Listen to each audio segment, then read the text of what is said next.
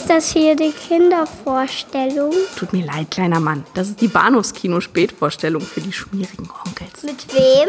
Mit Patrick Lohmeier und Daniel Gramsch.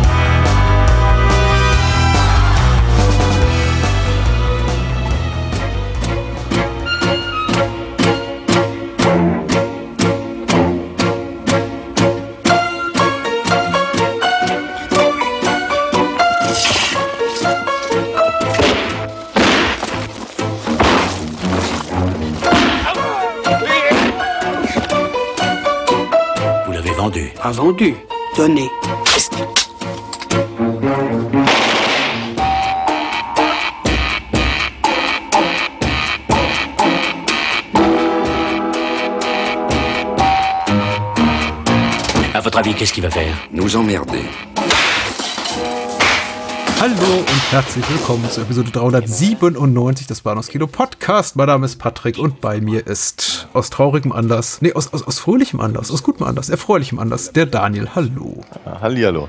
Der Anlass ist gut. Die Rechnung zahlt übrigens der blonde Wichser. Ne, dabei gesagt. Das ist doch eines der politisch weniger fragwürdigen Schimpfwörter, die es in diesem Film zu hören gibt. Ja, in der Tat, sprechen. in der Tat, ja. Wobei ich, ich, ich glaube, noch lustiger fand ich den, den, den, den, den Satz, äh, das ist aber unklug, jetzt haben wir keinen Kaffee mehr.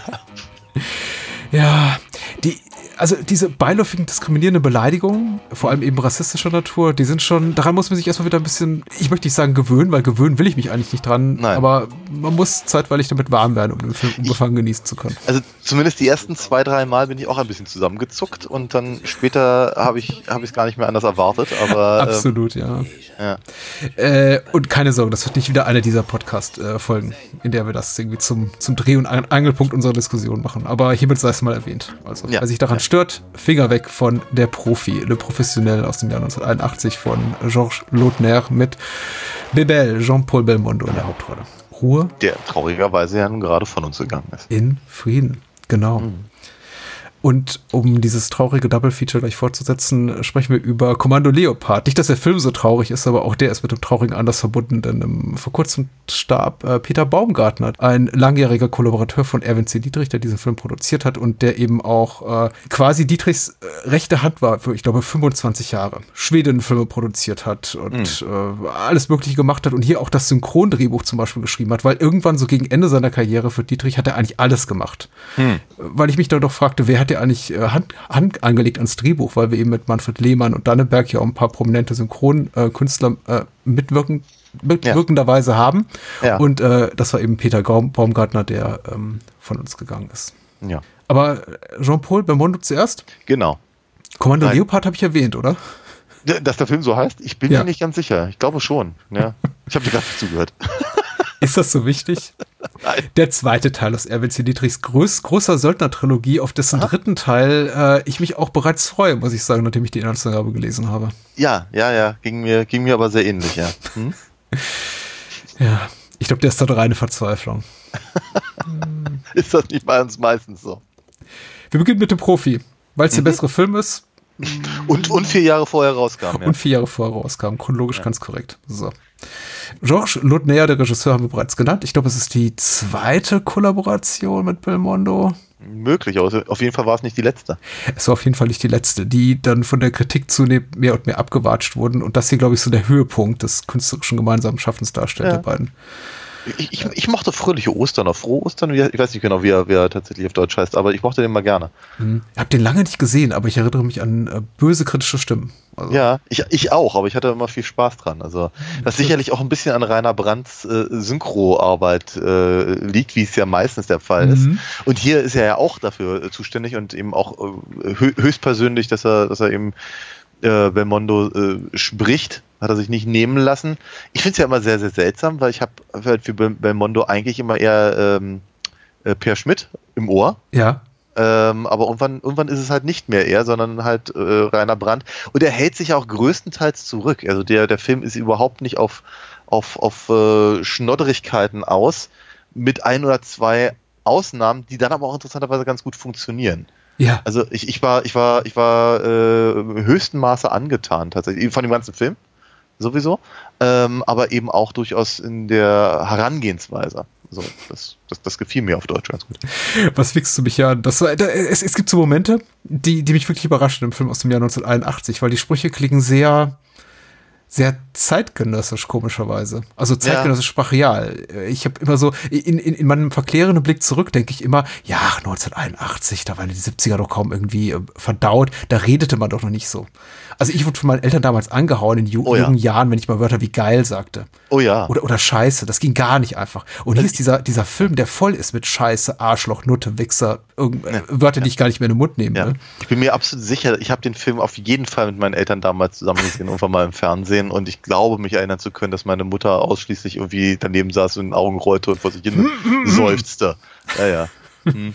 Äh, Ennio Morricone sagt zu nennen hier als äh, Komponist sein großer Hit Chimay. Also Chimay wurde zu einem großen Hit, ist aber ein alter, alter Song, ein alter Track. ja, okay. tauchte erstmal erstmals in Teilen als Invito all'amore in Leichenpflaster seinen Weg auf und hat er dann weiterentwickelt, 1970 irgendwie auskomponiert quasi und wurde hier wiederverwendet. Ist, glaube ich, Ah, ja. der, der dritte Film, in dem dieser Song von Morricone zum Einsatz kommt. Und dann wurde er zu einem großen Hit. Milva zum Beispiel hatte ihn, habe ich bei YouTube gefunden, eine, eine äh, mit Gesang begleitete Musi äh, Version davon auch zum Besten gegeben, 71 oder 72. Und die ist ganz hübsch. Äh, die, Frau- die Frau konnte ja auch durchaus singen. Ich meine, sie hat, sie hat irgendwie auch alles wegge weggesungen, was man ihr irgendwie vor die Nase gepackt hat. Also inklusive ähm, äh, John und Vangelis äh, Songs und sowas. Aber ähm, ja, nee, singen konnte sie durchaus. Und, und sie war eigentlich schon ein David Hasselhoff, bevor de- es einen David Hasselhoff so richtig gab, weil sie hat eigentlich schon, obwohl sie kaum der deutschen Sprache mächtig war, auch Ja. mal gerne Songs auf Deutsch zum Besten Oh ja, gegeben. oh ja. Und das klang dann immer ganz fantastisch. Also mein Vater hat unglaublich gerne Milva gehört. Und es ging es immer im, im Autoradio, also auf Ja. Kassette von Kassette so, du liebst mich nicht, Du hast, dann geh doch. genau, du hast mehr Glück als Verstand. Ja, ja. Mit T hinten. Das, Ah. Wundervoll. ja. Äh, wo Genau. waren wir? Äh, basiert auf Aber- dem Roman, Entschuldigung, Ja, wollte gerade sagen, aber, aber hier, hier im Film natürlich nicht äh, in der Milva-Fassung. äh, sondern in einer Instrumentalfassung, die auch immer wieder angespielt wird. Äh, basiert auf dem Roman von Patrick Alexander, äh, drei Mitwirkende an dem Drehbuch, äh, ansonsten bekannte Namen im Cast, äh, einige, aber eher so in die Richtung Charakterköpfe geht, möchte ich behaupten. Also nicht so die großen Namen, die einen anspringen, von wegen, oh ja, der und uh ja, die, die. Re- Rein, rein gesichtstechnisch schon, ne? Ja, absolut. Ja. Also Michel Bohn zum Beispiel als, als äh, Valera äh, ist halt durchaus ein Gesicht, das man kennt aus, Ja. aus französischen Filmen, gerade jener Tage. Ne? Und auch äh, Robert Hossein ja. Ist ja natürlich auch durchaus äh, äh, bekannt und äh, ja, aber sicherlich nicht irgendwie, keine Ahnung, äh, weiß ich, Depardieu oder so. Zu dem Zeitpunkt vermutlich sowieso noch nicht, jedenfalls nicht in einer Hauptrolle. Äh, man spricht immer so von der Profi als ein Werk aus Jean-Paul Belmondos zweiter Karrierephase, nämlich als Actionheld. Ja. Und äh, wenn mich nicht alles täuscht, begann diese zweite Karrierephase eigentlich ziemlich gleich nach Beginn seiner Karriere. Hm. Weil äh, für mich beginnt die eigentlich in dem Moment, in dem er anfängt, mit äh, Philippe de Broca diese äh, Abenteuerfilme zu machen, wie Cartouche oder äh, Ja. hier Äh, Abenteuer in Rio, den ich ja über alles liebe. Ja. Und das war, das war ja, glaube ich, schon zwei, drei Jahre nach Abu de Souffle. Ja, also ja, außer Atem. ja, ja. Im Grunde gab es gar nicht so richtig eine erste Karrierephase. Nee, ich, ich, ich glaube, man kann das so ein bisschen an seiner, an seiner, mh, an seiner physischen Erscheinung aber äh, festmachen. ne? Wir hatten ja auch schon hier über ähm, diese Jules Verne-Verfilmung äh, gesprochen, die, ich weiß nicht, wie hieß das Ding noch gleich, die tollen Abenteuer des Monsieur L oder so ähnlich. Ja, richtig, ja. So, so ist in der Richtung. Ich kann mir, kann mir den, den, den Titel immer nicht so richtig merken, aber der ist ja schön. Ähm, und ich, ich, es gab so eine Phase, in der Belmondo halt relativ lauchig daherkam, sehr dünn, sehr, sehr, sehr, sehr, sehr schlank, hochgewachsen und, und schmal und all das. Äh, das war dann auch so die Phase, als er, als er ähm, als grafisches Stand-in für, für, für, für Blueberry hier, hier halten musste. Äh, ja, äh, wenn man sich so die ersten äh, Jean Giraud äh, Western anguckt, die sehen, der sieht ja mit immer aus wie Belmondo. Mhm. Ähm, und äh, dann, dann eben so ab, ab Ende der 70er, frühen 80er wurde er halt auf einmal sehr buff. Das siehst du halt in seinem, wenn, wenn er ne, in seinem engen Hemd rumsteht oder eben auch einfach im Gesicht. Und ich habe so das Gefühl, das ist das, was, was, was man dann halt meint, wenn er eben in seiner, ja, wenn er halt so, keine Ahnung, ja, Legionäre und sowas Ja, spielt. und, in seiner ledergegerbten Phase. ja, mm, Ja, vielen Dank, genau. Ja, Also, wenn, wenn, er, wenn, er eigentlich, wenn er eigentlich so aussieht, als sollte er so eine, so eine Bewegungen nicht mehr machen. Ja. Man muss sagen, er sieht fantastisch aus hier und der hat sich dann gut konserviert. Also er ist doch äh, sichtbar gealtert zwischen Anfang der 60er, zwischen eben den Philipp de Broca-Film und diesem hier. Mhm. Ähm, danach aber gar nicht mal mehr so, habe ich das Gefühl. Also als ich jetzt wieder sah und dann so einige Aufnahmen jüngeren Datums jetzt abends in den Nachrichten, äh, aus Anlass seines Todes, dachte ich mir, ach ja, dass irgendwie zwischen diesen Aufnahmen, die ich da gerade sehe und sowas wie der Profi 40 Jahre liegen, mag man mhm. kaum glauben, weil die Haut war eigentlich die gleiche, die Falten mhm. waren 81 schon da und ja, ja, gut, der Körperbau nicht mehr ganz, aber das äh, weiße Haar stand ihm eben auch sehr gut. Also jemand wie Belmondo kann es tragen. Um es kurz zu machen, einfach eine attraktive Erscheinung. Als, als ja. Seniorer-Mann wie auch hier mit Ende 40. Ja, aber er wirkt halt schon deutlich, er, er wirkt älter einfach älter. Ja. Ne? Und äh, was ich ja, was ich ja so komisch finde, ist, dass er eben, sagen wir mal, äh, nach Ende der 80er, sagen wir zumindest, zumindest in dem, im, im in der deutschen Wahrnehmung gar nicht mehr so wirklich stattfand. Er hat ja mhm. durchaus weiter, weiter gearbeitet. Ich glaube, das letzte, das letzte, was ich von ihm noch mitbekommen habe, und das war dann eben auch nur eine, eine Videotheken-Auswertung, ähm, war äh, seine Version von Les Miserables. Mhm, das mhm. war 95. Ja. Ne, und danach kam dann eine ganze, eine ganze Menge in, in, in, in, in Frankreich, aber nicht mhm. unbedingt bei uns. Meine Wahrnehmung ist jene, dass erstmal ja, er war sehr weit weg von mir, auch in meiner Wahrnehmung kaum noch vorhanden. Er ist hier und da mal aufgeploppt, aber eher so im Kontext, äh, Belmondo will jetzt äh, größere Kunst machen und kommt da nicht wirklich rein. Mhm. Hat sich dann an etwas anspruchsvolleren Stoffen versucht oder ja. irgendwie äh, größere Nebenrollen gespielt für Autorenfilme, für das, was so klassisch im Programmkino läuft, aber ist die da nie so, nicht so richtig reingekommen. Und dann hat er, glaube ich, diesen, diesen, was hat er, einen Schlaganfall, Anfang der 2000er. Ah. Und, und dann war es auch weitestgehend vorbei. Dann ist mhm. er irgendwie auch noch ein, zwei Mal aufgeschlagen und das war es dann aber auch. Aber genau wie dir ging es mir eben auch, dass ich das, meine Wahrnehmung war immer so, der, der hat eigentlich, wenn man ihm nicht seine Karriere wirklich genauen Blickes verfolgt hat, nach Mitte, Ende der 80er gefühlt keine Filme mehr gemacht. Ja. Hatte aber, aber es waren sehr, sehr wenige. Ja, aber das, aber das ist ganz, ganz viel so. Ich meine, ich glaube, glaube, das hat auch ganz viel mit zu tun mit dem, ja, mit dem, mit dem, auch gerade dem Action-Fokus dann in den 80ern eben auf Stallone und, und Schwarzenegger und Hollywood im weiteren Sinne mit, mhm. keine Ahnung, im Lethal Weapon und, und, und, und, und uh, Beverly Hills Cop und wie sie alle hießen. Und äh, ja, dann die, äh, die französischen Filme, die halt vorher noch äh, Schar also zu Scharen die Leute ins Kino gelockt haben, mhm. taten es eben nicht mehr. Und eben selbst, selbst Figuren wie Belmondo oder Alain Delon oder sowas haben eben Leute nicht mehr äh, wirklich begeistert. Und das hat natürlich wenig mit, mit Action zu tun, aber äh, Pierre Richard ist ja auch so, eine, so, so, so, ein Schauspieler, der halt eine, mhm. eine dauerhafte, äh, funktionierende Karriere in Frankreich hatte und äh, äh, 20 Jahre irgendwie kein, keiner seiner Filme wirklich in, in, in, also schon gar nicht in Kinos, aber auch anderweitig nicht in Deutschland Absolut, platziert ja. worden. Und wo du gerade Alain Delon erwähnt hast, bei ihm, aber auch in Bezug auf äh, Bud Spencer. Ich bin ganz froh, dass ähm, Belmondo von uns gegangen ist und sich nicht irgendwie auf, in, in, den letzten Jahren seines Lebens noch auf fragwürdige Weise politisch betätigt hat. Äh, deswegen ja. können wir jetzt auch diesen, diesen Nachruf, diesen kleinen hier völlig unbefangen, äh, kann der voll, vollstatten gehen. Vollstatten ja. gehen. Ja. Äh, bei Spencer oder Delon wäre das jetzt mitnichten der Fall. Ähm, aber Delon lebt, glaube ich, noch, oder? Ich weiß gar nicht, ob ich es wissen will, aber ja. Hm. Die Inhaltsangabe kurz bei der UFDB. Ja. Erstaunlich kurz, wie auch zu Kommando Leopard. Also kurze, knackige Inhaltsangaben heute. Das wird manche Menschen freuen, die uns zuhören. Und zwar hat die geschrieben Platzhalter-Account. Das heißt, wer weiß, wer das war.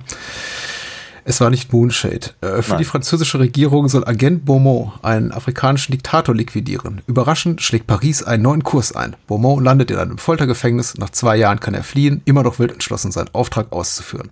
Und das war's. Oh, das ist aber wirklich knapp. das ist so das äh, komplette Gegenteil zu dem, was immer der, der, der Filmdienst, so das Lexikon des internationalen Films macht, die gleich so im, im, im zweiten Halbsatz das Ende des Films verraten. Hier wird eigentlich fast gar nichts verraten. Ja. Äh, erzählt eigentlich auch nur einen Bruchteil der Handlung, denn im Grunde ist ja, glaube ich, viel wichtiger als äh, der, der, die, die Erfüllung des Auftrags erstmal der Rachefeldzug, auf den es ja, ja, gibt. Ja. ja.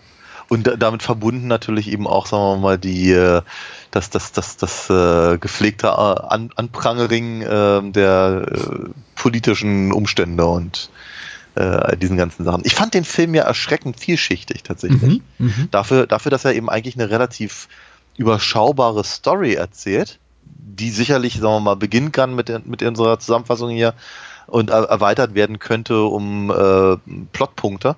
Mhm. Aber ich fand, ich fand, ich fand das schon ganz spannend, dass er, dass er eben so funktioniert auf einmal auf dieser Action-Ebene, aber auch durchaus auf der menschlichen und dann eben auf der politischen und dann auf der globalen Ebene geradezu und, mhm. und dann mhm. eben auch noch, auch noch, sagen wir mal, die, die Sinnhaftigkeit von Geheimdiensten in Frage stellt und, und also es ist, ist das, ja, da, da, da, passieren, da passieren relativ viele Sachen in, in äh, knapp über 100 Minuten. Ja, ja, ja äh, dass ich, dass ich ganz, ich war ganz außer Atem. Ähm, Sehr schön. Ich konnte mir nicht verkneifen. Ähm, ja, nee, ich, ich, Gott, Gott war ich angetan. Ich fand den, nochmal, ich habe ihn, ich habe ihn bestimmt, ich habe ihn, ich bin absolut sicher, dass ich ihn gesehen habe vor vielen, vielen, vielen mhm. Jahren. Mhm. Und er war auch irgendwie durchaus, sagen wir mal, vom, zumindest vom Titel her und von Belmondo in seiner Positionierung als Actionstar äh, mir im Kopf. Ähm, aber ich hätte jetzt nicht den Finger drauflegen können, worum es da ging oder was da wirklich großartig passiert ist oder bestimmte Sprüche oder Szenen oder sonst irgendwas in der Richtung. Ähm, aber ich glaube, ich habe ihn damals halt gesehen, wie, naja, wie alle anderen Filme dieser Art, die zu jenen Tagen im Fernsehen mhm. gelaufen sind. Und jetzt, das, das, das Wiedersehen war sehr beglückend war quasi von der ersten Minute an war ich, war ich, war ich komplett gefesselt und wirklich drin in der ganzen Geschichte und, und, und, und fand es eben super spannend gelöst, wie eben diese doch sehr komplexen äh, Einzelteile miteinander verknüpft werden, auf eben manchmal dramatische Weise, auf manchmal actionreiche, auf manchmal durchaus sehr, sehr, sehr lustige mhm. ähm, und dann, dann, dann auch wieder ähm, politisch nicht ganz korrekte Weise und also es ist wahnsinnig, wahnsinnig viel drin und ich war wirklich ganz, ganz, ganz angetan. Ja, geht mir ähnlich. Ich bin gespannt, wie, also bin gespannt auf mich selber, wie viel ich zu dem Film zu sagen habe, weil ich weiß ja nicht, ob mir da so viel zu einfällt, aber ich kann schon mal behaupten, ich hatte auch großen Spaß. Ich habe den Film definitiv gesehen. Ich weiß nicht, ob es in dieser Fassung war, ehrlich gesagt. Es gab so einige Gewaltspitzen, also eigentlich sind es so zwei oder drei, an die ich mich nicht erinnern konnte. Ich konnte mich mhm. aber an einige Sprüche erinnern und ich konnte mich an einige Szenenbilder erinnern. Ich ah. konnte mich aber zum Beispiel nicht daran erinnern, dass jemand äh, eine durchaus als Effekt sehr leicht erkennbare, aber auch eben sehr blutige Spitzhacke in den Rücken bekommt. Oh ja, da war ich auch ganz, ganz erschrocken gerade so. Und diese Filme hatten ja durchaus, äh, die Belmondo zu dieser Zeit gemacht hat, einen schlechten Ruf, war meine Wahrnehmung. Also die war, wurden auch immer sehr als äh, gewalttätig abgetan, zumindest so von der seriösen Filmkritik. Mhm. Ähm, aber auch gerne mal in TV-Zeitschriften, so von wegen irgendwie brutales Action-Abenteuer und äh, Belmondo zeigt, all, Belmondo zeigt allem, was eine Kante ist. Also will heißen, das waren schon, das waren nicht die Filme, die unbedingt im Nachmittagsprogramm Programm liefen. Also wenn ich die damals mhm. sehen wollte, musste ich mir die auf Video aufnehmen, mhm. beziehungsweise meine Eltern ganz lieb bitten, dass ich mal länger wach bleiben durfte. Insofern habe ich, glaube ich, auch diesen Film tatsächlich nur ein einziges Mal gesehen. Ja. Und ich kann auch nicht mehr genau, kann auch nicht mehr genau sagen, wann, aber bin mir ziemlich sicher, der lief nicht Freitagnachmittags um Nein. 15 Uhr äh, zu dem Zeitpunkt, als oft da mal irgendwie diese Pierre Richard-Komödien liefen, die ich sehr, sehr gerne geguckt habe. Absolut, also so, so, sowas wie das Superhirn zum Beispiel, den ich ja auch ganz, ganz toll finde. Ja. Der Puppenspieler, der Puppenspieler. Ass der Asse lief ja irgendwie rauf und runter, meistens zu irgendwelchen Feiertagen. Und er ist auch gar nicht so lustig wie diese Filme, die, auch, die du auch gerade genannt hast. Also er ja. ist humorvoll hier und da, aber äh, in homöopathischen Dosen, möchte ich sagen. Wenn der Humor ja. da ist, funktioniert er wunderbar, weil er auch sehr organisch wirkt. Aber es ist keine Actionkomödie. Also dieser Wahrnehmung verweigere ich mich auch, äh, wenn irgendjemand mir kommt hier mit, der Profi ist eine Actionkomödie. Also nee. dafür ist er dann doch zu humorlos. Er ist schnoddrig, aber er ist nicht, ja. er ist nicht haha komisch. Ja, ja, ja, ja, absolut. Absolut. Aber ähm, wie das mag eben auch durchaus an Rainer Brandt liegen, dass diese Schnodderigkeit eben wirklich so auf den Punkt kommt in der deutschen Fassung mhm. zumindest. Weil es ist halt schon so, du siehst halt Belmondo und du hast halt ein gewisses, eine gewisse Vorstellung davon, in, in welcher Phase seines Schaffens wir uns gerade befinden. Und entsprechend erwartet man halt schon so ein bisschen was. Und es könnte halt rein theoretisch äh, könnte es halt schon sehr nach hinten losgehen, wenn er da sein, sein kleines, sein kleines Lederaffenjäckchen da anzieht und, und wie er einen, äh, einen erfahrenen Mann macht und so. Ähm, aber er, es, es gelingt ihm halt tatsächlich, vielleicht auch gerade dann eben durch diese schnoddrige Synchro, ähm, das eben rüberzubringen. Mhm. Und äh, Beaumont ist ja ist ja tatsächlich hier in dem in dem äh, in dem Film. Er ist er ist ja kein also er benimmt sich halt teilweise wie ein, ein äh, wie so Frankreichs Antwort auf James Bond. Also Natürlich, also gerade ja. gerade wenn es irgendwie um Frauen geht, äh, oder eben sein, wie seine, seine, Fähigkeiten und all das. Aber die auch alle immer ständig reden so. Ach, ihr, ihr wisst gar nicht, was auf euch zukommt. Das ist wie ein, ein rollender Zug, den ihr nicht aufhalten könnt hier. Ja, wenn, ja. wenn euch Beaumont begegnet, seid ihr dran. Also das ist ja. Wobei, aber der Film bricht das halt eben auch die ganze Zeit, Mhm. ne? Weil eben, wie gesagt, also wir, wir, wir wir erleben ihn halt in den ersten paar Minuten erstmal als gebrochenen Mann. mhm.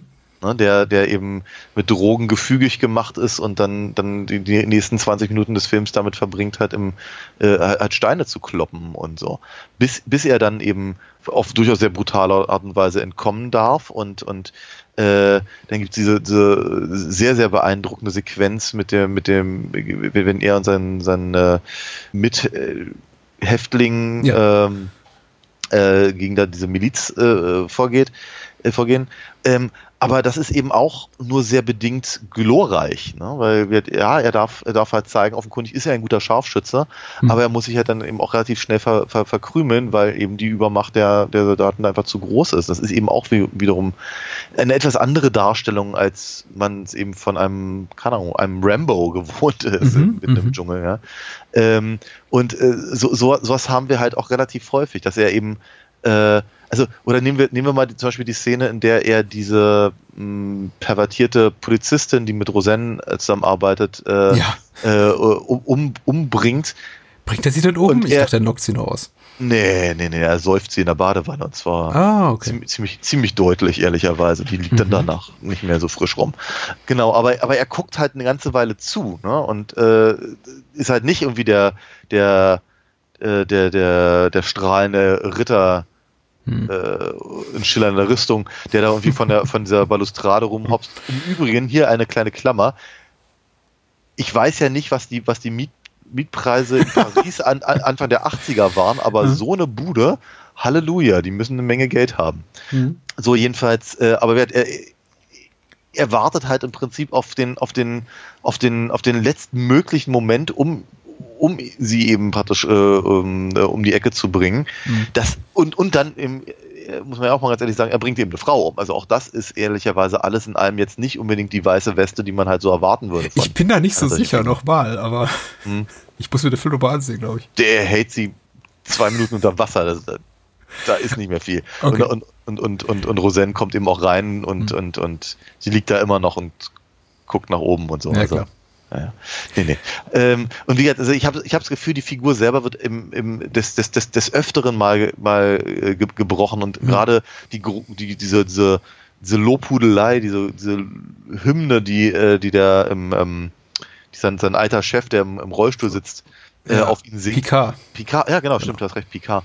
Ähm, die wird ja auch dadurch in Frage gestellt, dass eben vorher die ganzen anderen Geheimdienstler über Picard sagen, dass der der größte Schwachkopf ist, den sie je, äh, Mhm. dem sie je arbeiten mussten. Ne? Das äh, lässt, lässt seine Aussagen auch deutlich ähm, in, in, in Zweifel geraten. Oh, das hat viel gesagt, was ich gut fand, was ich sehr richtig fand, dem ich zustimme. Du hast natürlich auch recht mit dem Apartment, aber äh, das kennen wir ja auch in Filmen, die mit- die, die New York-Setting haben, da wo Total. selbst die, die abgehalftertsten Typen und Typinnen irgendwie in einem Apartment, das mit, mit Blick über den Central Park, aber und hier ist es eben ungefähr das Gleiche. In Ja. Paris eben. Ja. Ja, äh, ansonsten äh, tatsächlich ja, war, war auch so mein bleibender Eindruck, hauptsächlicher Eindruck, dass der Film erstmal Erwartungen untergräbt und tatsächlich alles gar nicht so glorreich und toll ist, wie es erstmal zu sein scheint. Überhaupt das, das Filmplakat macht einem, verkauft einem einen anderen Film als den, den wir eben in den ersten 15 bis 20 Minuten sehen und auch einen anderen Typ als der, der eben der Jocelyn, Joss oder Joss Beaumont im Film ist, nämlich eine sehr viel zwiespältiger gezeichnete Figur, die schon so intelligent ist, äh, wie, wie alle über ihn reden. Ne? Er ist euch immer drei Schritte voraus und das bewahrheitet sich dann eben auch durch seine ganze Kostümierungsnummer mit dem, mit dem Penner-Kostüm und so. Also ist schon klar, er ist ein schlauer Junge, aber er ist erstmal, wie du schon richtig sagst, er ist gebrochen. Und ähm, das ist erstmal interessant auf so viele, auf so so vielen Ebenen. Erstmal, was die Figurenzeichnung betrifft, äh, dass man ihn eben auch erstmal in einer schwachen Position zeigt, aber ich fand eben auch ähm, in, diesem afrikanischen fiktiven Setting, also fiktiver afrikanischer Staat, äh, anzufangen, erstmal unerwartet, auch gleich so in Medias Res zu beginnen. Und äh, zudem auch, ich empfand diese Erzählstruktur als sehr modern. Erinnerte mich so ein bisschen an das, was J.J. Abrams seit, äh, woran er sich seit, seit Jahren versucht, nämlich dieses ganze Mystery-Box-Dings. So, wir fangen irgendwo mittendrin an und dann versuchen wir mal so den Rest des Films oder der Serie lang äh, zu erklären, wie die Person da hingekommen ist oder wie Ja. es zu dieser Situation kam. Und das fand ich schon wirklich erstaunlich und mutig. Mutig, gleich so, so mit irgendwas anzufangen, wo sich natürlich erstmal Zuschauerinnen, Zuschauer desorientiert fühlt. Was machen wir hier eigentlich? Wo sind wir eigentlich? Wie kann das eigentlich sein? Der gibt hier einen Mordversuch zu. Meine Güte. Und da muss sich der Film erstmal rausmanövrieren. Also er macht sich schwer, schwerer auf der erzählerischen Ebene, als er müsste. Und Ja. damit hat er gleich erstmal einen dicken Stein bei mir im Brett, weil das macht, ma- macht ihn sympathisch, weil da ist jemand, der, der auch ambitioniert erzählen will. Ja. Und der Rest des Films ist sehr viel geradliniger. Du hast absolut recht mit dem ganzen politischen Ebenen und Kommentaren und ähm, auch, auch mit seinem Willen auch Klischees zu brechen des Actionkinos, ja, aber er ist dann im Rest des Films vergleichsweise geradlinig in seiner Erzählung. Auch wenn er teils unnötig kompliziert ist, dadurch, dass er eben sehr, sehr viele Figuren so in der Peripherie des Geschehens einführt. Aber das fand ich erstmal ganz spannend und äh, da, äh, ich glaube, das hat auch den Film für mich zum großen Teil der, der Spielzeit dann auch getragen, dieses Ge Gefühl vom Anfang, so mit, oh, alles kann passieren. Ja. Auch, dass er eben so brutal ist, ne? Weil das will man ja natürlich nicht. Er will ja, man will ja eigentlich, dass er nur Morde begeht in allerhöchster Not. Aber er, er mäht ja erstmal ein Dutzend Leute gleich nieder da in diesem Ja. Lehmhüttendorf. Ähm, aber äh, ja. In Selbstverteidigung. Abs, abs, absolut, absolut richtig. Ich meine, es ist eben auch so, du hast natürlich völlig recht, zum Beispiel diese Spitzhacke und so. Das ist halt schon, das ist schon, das ist, das ist, ist äh, ja, das, das, das, das Blut ist halt dann auch, auch äh, später, wenn sein, wenn sein Kumpel halt äh, äh, dran glauben muss. Mhm. Ähm, äh, das, das, das ist alles sehr, sehr rot und nicht, nicht sehr, nicht sehr äh, überzeugend alles in einem. Aber gleichzeitig habe ich eben das Gefühl, die Gewalt in diesem Film tut eben wirklich weh Mhm. wenn da einer eins aufs, auf, auf, aufs Maul bekommt und halt äh, den Rest des Films eben tatsächlich mit einer fiesen Schramme über der Nase rum, Ah, der rumrennt, Farsch, ja, ja, genau. Hm. ja, dann, dann habe ich eben schon das Gefühl, da hat sich eben auch wirklich einer, einer äh, Ge Gedanken gemacht, wie sowas eben tatsächlich. Also der Film, äh, äh, ich finde ihn schon sehr realitätsnah Mhm. in, in, in, in seinem Versuch, so eine Dinge darzustellen, weil es eben auch, ja, also ich meine, offen, offenkundig kann Beaumont eben durchaus so den einen oder anderen äh, ähm, Nahkampf äh, Tritt äh, ausführen, aber es sieht eben, es ist alles nicht, es ist nicht so super durchchoreografiert, ne? Es ist halt, es ist, ähm, es, es, es lebt halt von der Kraft der Figur und natürlich des Schauspielers und weniger eben durch die gezeigte Ästhetik an sich. Und damit habe ich das Gefühl, es ist für mich als Zuschauer etwas greifbarer. Ja, weil Ja, ja. ist, wenn, wenn, wenn einer stolpert und fällt, dann ist das eben, dann, dann sieht es eben aus wie jemand, der stolpert und fällt. Mhm. Ja, und ähm, äh, den Unterschied zum Beispiel sieht man ziemlich deutlich, wenn, wenn sich eben Beaumont als, äh, als Clochard verkleidet Ja. und da so ein paar äh, äh, Purzelbäume quasi schlägt, die eben tatsächlich aussehen wie jemand, der spielt, als würde er hinfallen. Mhm. Und das ist, also da ist ein, ne, um das mal miteinander zu vergleichen, finde ich, finde ich schon ganz, äh, ganz, ganz spannend. Dieser, dieser, dieser, dieser zwischenmenschliche Aspekt, gerade was eben, sagen wir mal, seine, seine, seine Beziehung zu seiner Frau und aber eben auch zu seiner Geliebten halt angeht, Ja, der ist, äh, da hatte ich eben so, schon, schon an einigen Stellen so ein bisschen das Gefühl, ähm, äh, da, da, da, da, beschl- da beschlicht mich halt schon so ein Hauch von Roger Moore, muss ich ganz ehrlich sagen. Ja, mit Sicherheit, ja. Ähm, und, und, und all das. Aber es funktioniert ja zumindest im, im, im, äh, im Kontext der Geschichte. ja. Das, das, das, das, das konnte ich ihn, also äh, Da spielt eben auch viel die Star-Persona, glaube ich, bei Mondo mit rein, dass eben einfach das alles gegeben akzeptiert wird, dass er eben eine Geliebte hat, Alice, und eben eine auch ebenfalls sehr attraktive Frau, Jeanne, die ihn beide anhimmeln und keiner hinterfragt wirklich die Notwendigkeit der Existenz der anderen, der Nebenbuhlerin. Die sind eben einfach da. Ja, ne, also meine, seine, seine, Frau sagt ihm halt schon, das find- findest du schon irgendwie doof und sie ist eifersüchtig und all das. Und nicht so Aber- wirklich, ne? Ja, ne, also irgendwie ist schon, ist schon okay. Er, er kann, er kann halt so zwei, zwei, drei markige Sprüche loslassen, so im Sinne von, ich bin halt ein Mann. Ja. Ja, was erwartest du denn? Ähm, und, und damit ist die Sache dann eben auch gegessen. Aber ich meine, immer, immerhin äh, ist, sie- ist sie mir offenkundig nicht völlig egal, aber sie ist Mhm. eben auch nicht einfach nur eine Schachfigur.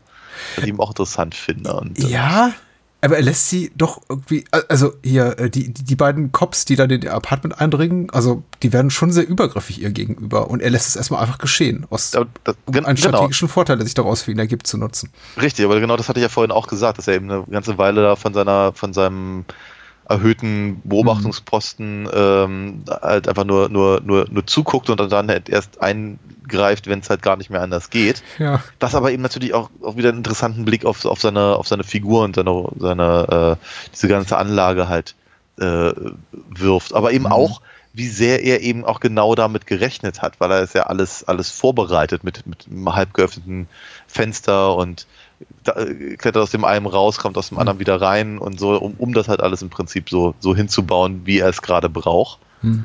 Und trotzdem ist der Umgang aber mit seiner Frau, beziehungsweise eben mit Alice, na, ich, ich würde mal sagen, liebevoll genug.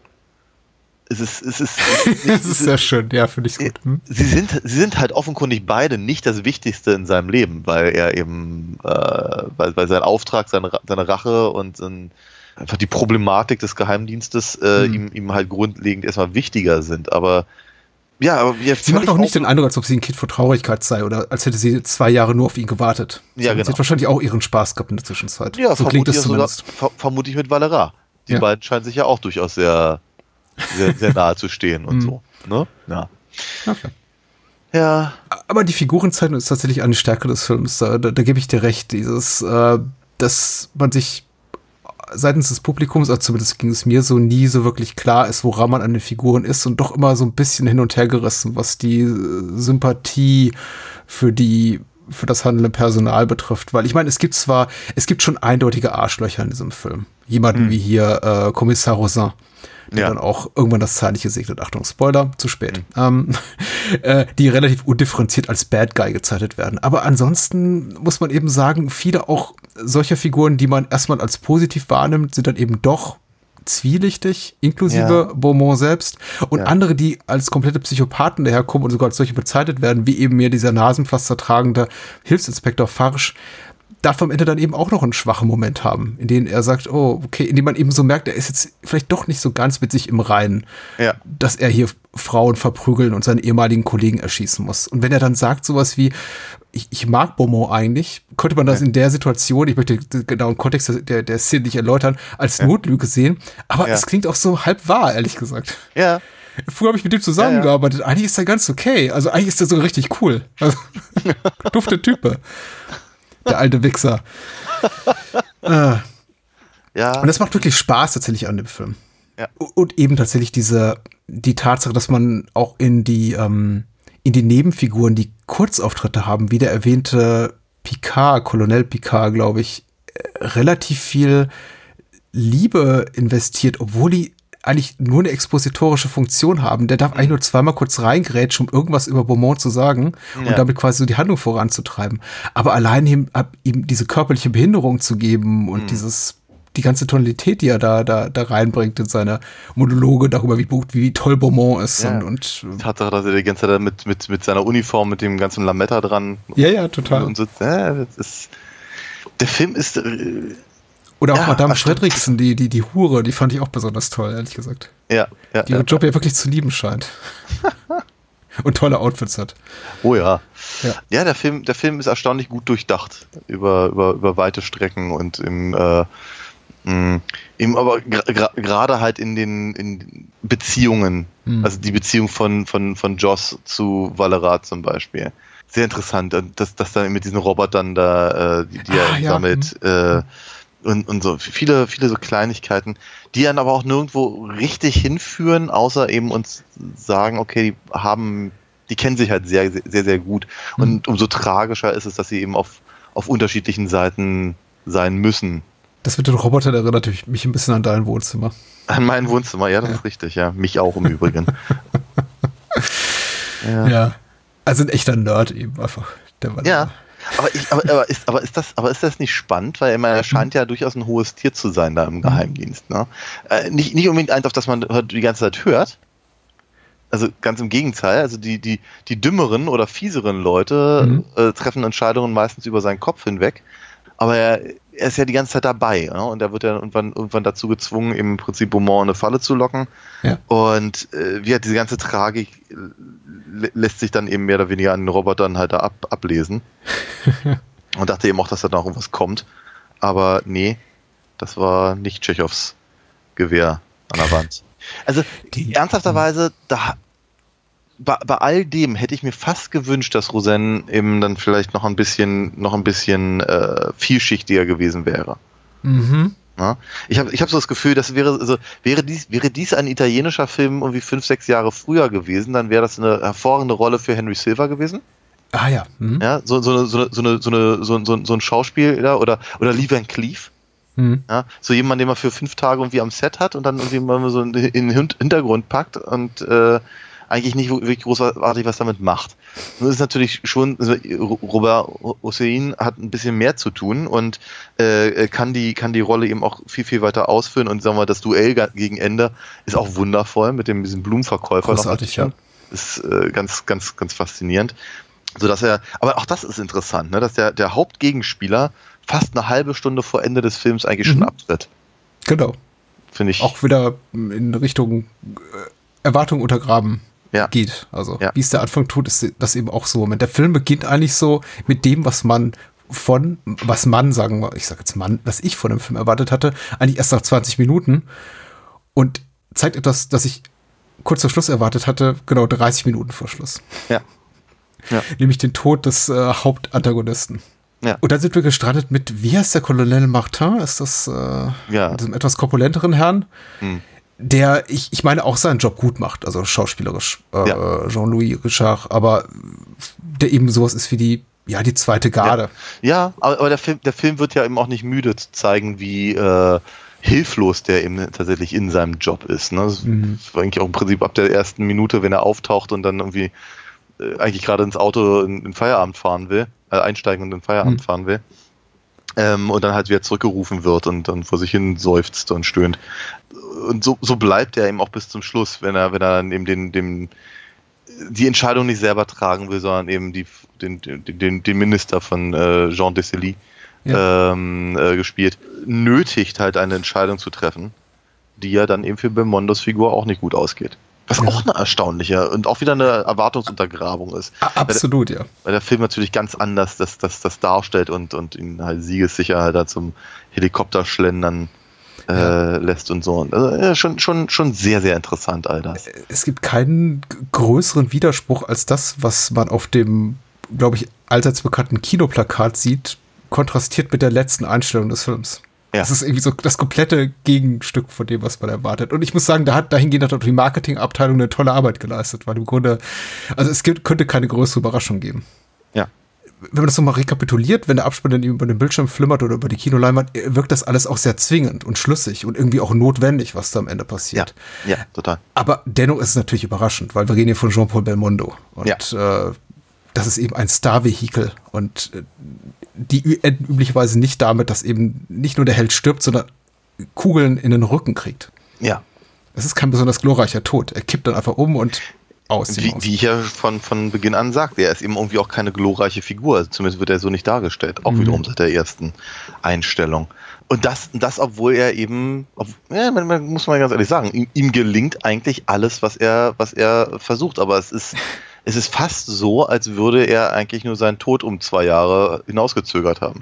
Ja. Diese ganzen Ja. Szenarien, die er da ko konstruiert, um eben zu seinem Ziel zu kommen, werden eben zunehmend abstrus und haben für mich einen Hauch von Mission Impossible.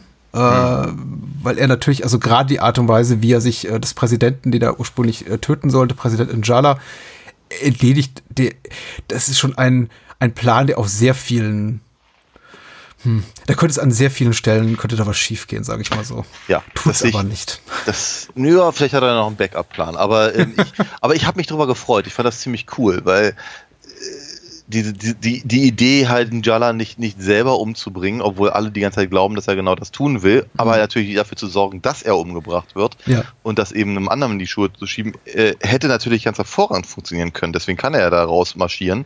Er ist unbewaffnet und er hat nichts Böses getan. Ja, ja.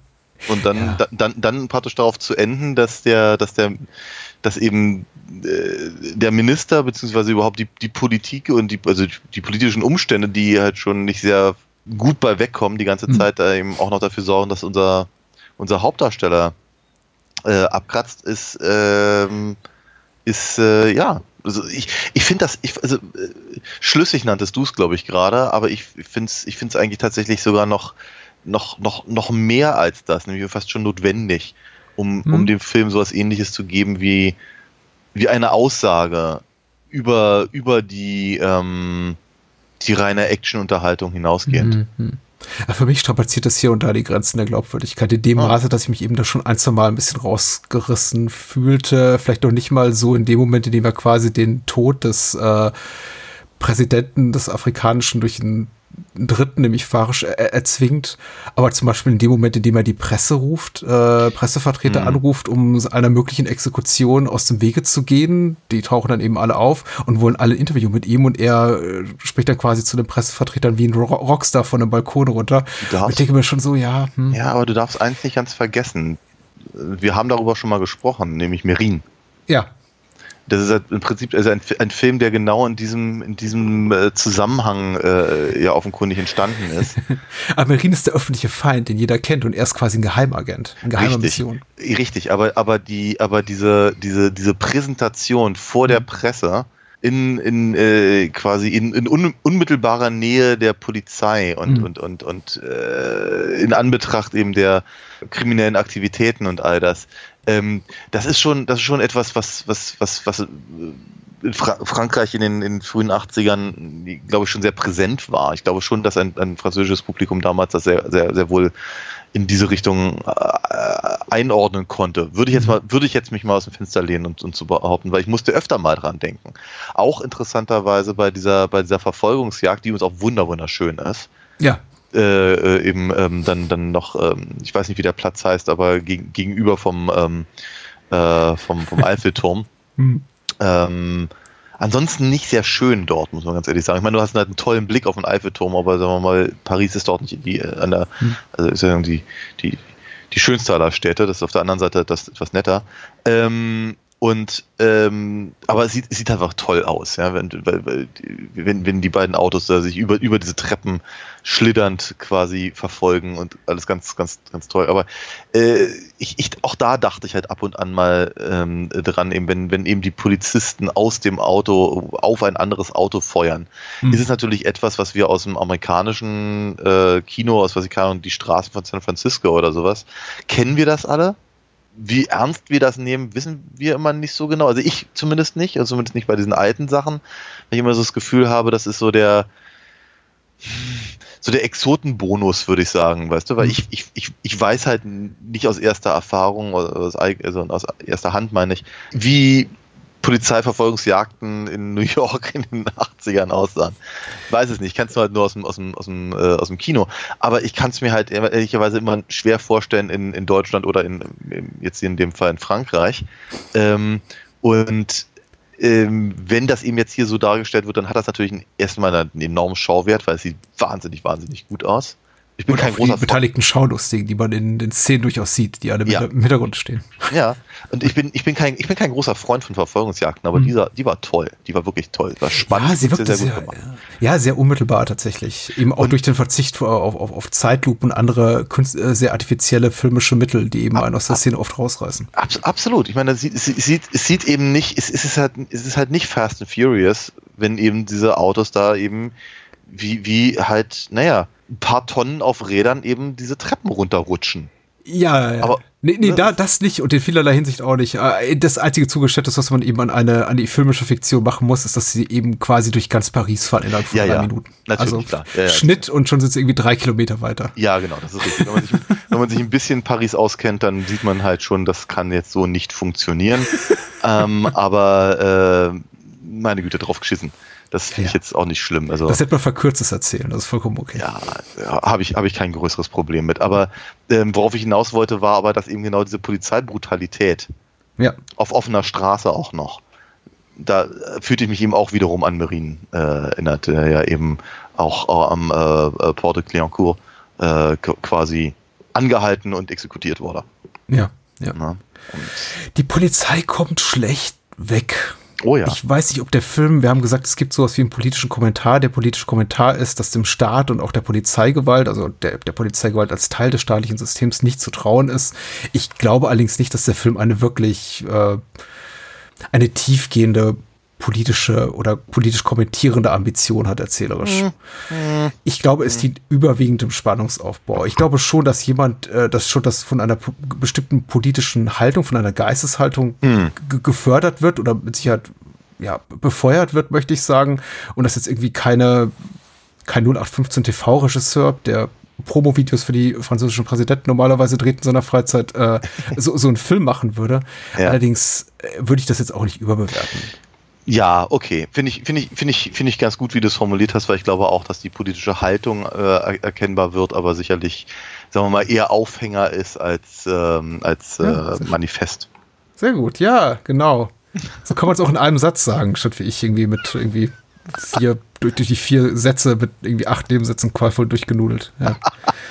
Nee, nee, wirklich gutes Ding. Also ich bin wirklich von der Profi vollkommen überzeugt und die Kritikpunkte, wirklich, die ich habe, sind relativ klein und leise und äh, wirklich nur insofern, dass der Film hier und da mal vielleicht auch äh, die- Glaubwürdigkeit des Gezeigten äh, strapaziert in dem Sinn, dass, also okay, Glaubwürdigkeit eines Films ist für mich nicht gleichbedeutend mit einem Realitätsanspruch. Den müssen Filme nicht haben. Aber Nein. innerhalb der von ihm etablierten Welt sollte er funktionieren. Und für mich ist eben dann die in der Profi gezeigte Welt, was so die Polizeigewalt und die ganzen Mechanismen, die hinter der, der, die Handlung auch antreiben, äh, schon sehr in unserer gelebten Realität des Jahres 1981 oder der französischen Realität irgendwie verhaftet. Das ist schon irgendetwas, was ich mir so oder so ähnlich auch vorstellen könnte, was da passiert. Es wird politische Attentate gibt es damals wie heute. Äh, Menschen, die solche Jobs machen, gibt es damals wie heute. Korrupte Politiker und Staatsbeamte gibt es damals wie heute, wie auch immer. Und dafür ist mir dann eben doch Belmondos Figur, Jocelyn Beaumont, hier und da ein bisschen zu sehr James Bond.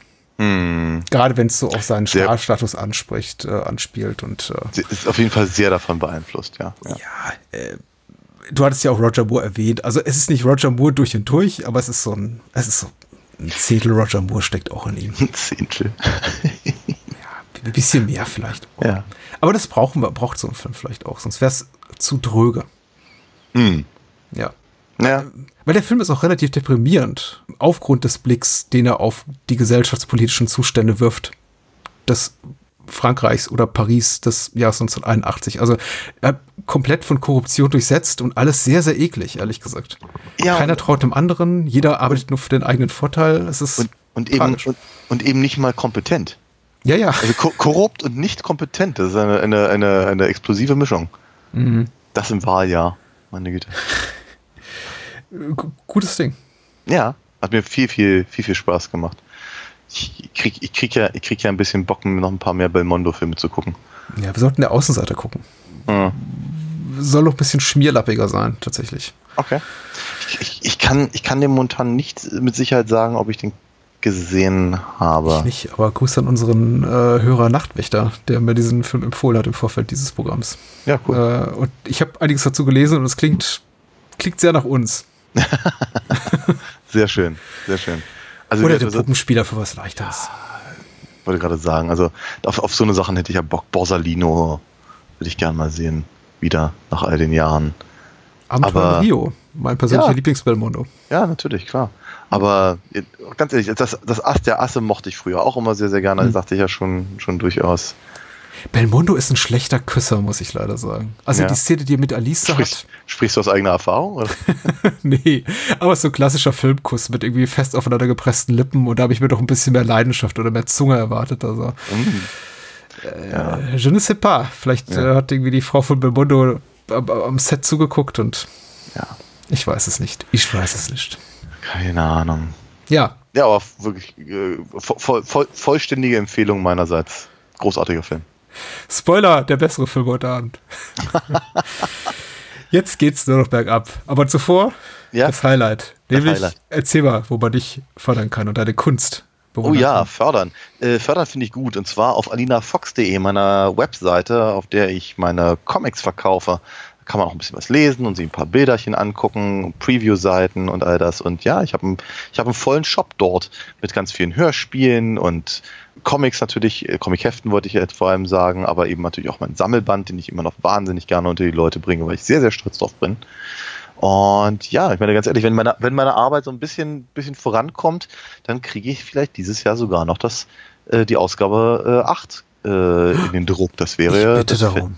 Ich, ich würde ich würd mich auch sehr freuen, aber es, äh, es hilft natürlich so ein kleines bisschen dann eben äh, die Unterstützung zu bekommen im Sinne von die anderen, die anderen Hefte müssen ja auch mal weg.